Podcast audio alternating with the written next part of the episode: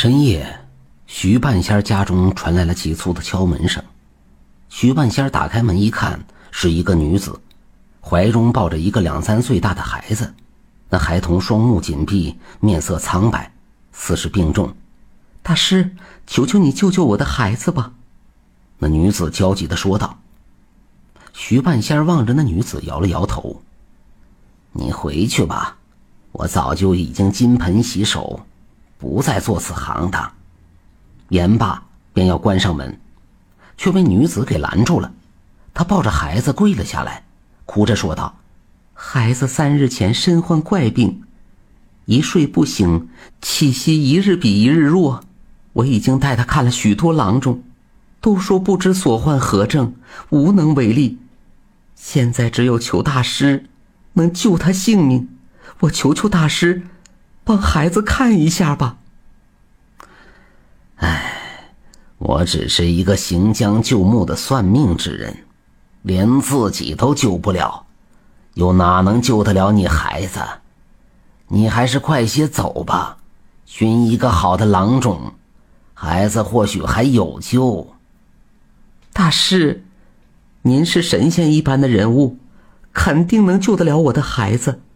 你平日里救人无数，是个好人，就发发善心，救救孩子吧。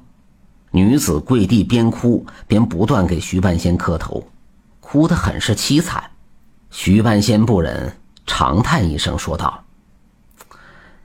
哎呀，罢了，我就给他补上一卦，看他命数如何，能否救得了他，那便要看他的造化了。”女子起身，连连向徐半仙道谢。徐半仙将女子带到房中，点上了蜡烛。女子先前从未见过徐半仙，此时透过烛光看清徐半仙的长相后，顿时被吓了一跳。只见徐半仙瞎了一只眼，眼中是个黑洞洞的窟窿，脸上全是疮，很是丑陋。徐半仙看到了女子的神情，苦笑道。被吓着了吧？我这一生救了许多人，也透露了太多天机，遭了报应。徐半仙长叹一声，不再言语，从一个盒子中取出三枚铜钱来，询问出那孩子的生辰八字，面向西南起了一卦，将铜钱反复抛起六次。抛完之后，徐半仙望着显现出的卦象。久久不语，女子着急的问道：“大师，卦上怎么说？我孩子没事吧？”三日之内，你孩子必死无疑。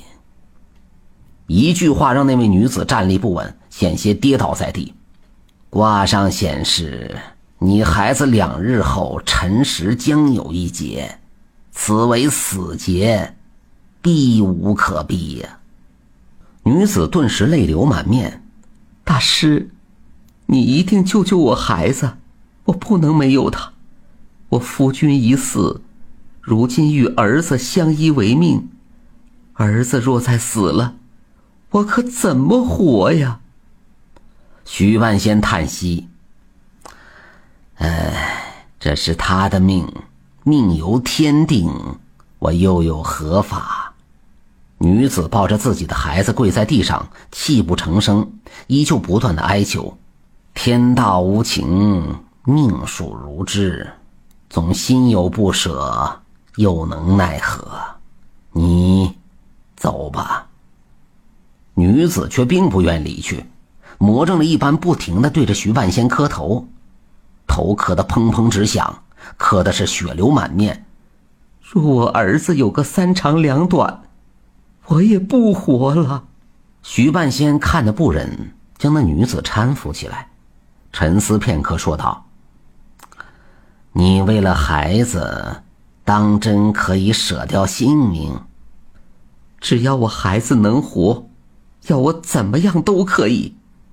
我虽不能逆天，却可改命。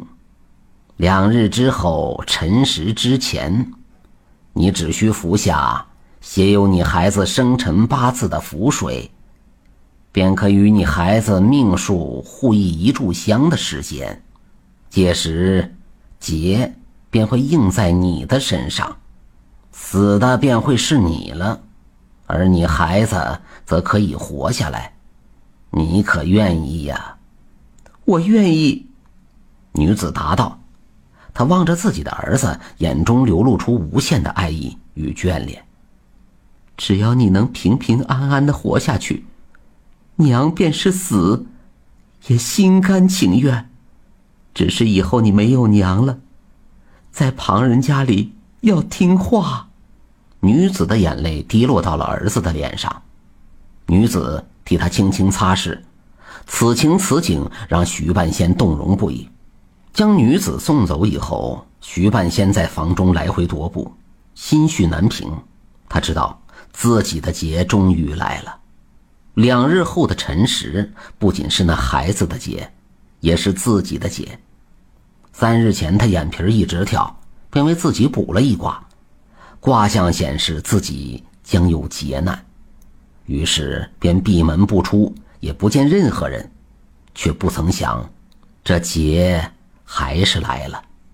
徐半仙走出房门，抬头望天，天上挂着一轮皎月。月色如水洒落在许半仙的身上，却是让他感到阵阵凉意。天道无情，寒如冰霜，自己也只能以这腐朽之身化为星火，以暖他人。两日之后，那女子带着气若游丝的孩子来到徐半仙家门口，却怎么也敲不开门。眼见辰时已到，女子心急如焚，不断的撞门。过了许久，方才将门撞开，人进屋一看，却怔住了。只见徐半仙已倒地身亡，桌子上放了个瓷碗，碗中尚有残余的浮水。而这时，自己的孩子渐渐醒了过来。此时辰时已过，女子顿时明白了一切，对着徐半仙的尸体放声大哭。之后，他将徐半仙好生安葬。带着自己的儿子，在其坟前，恭恭敬敬的磕了三个头。本集播讲完毕，点赞收藏支持下吧。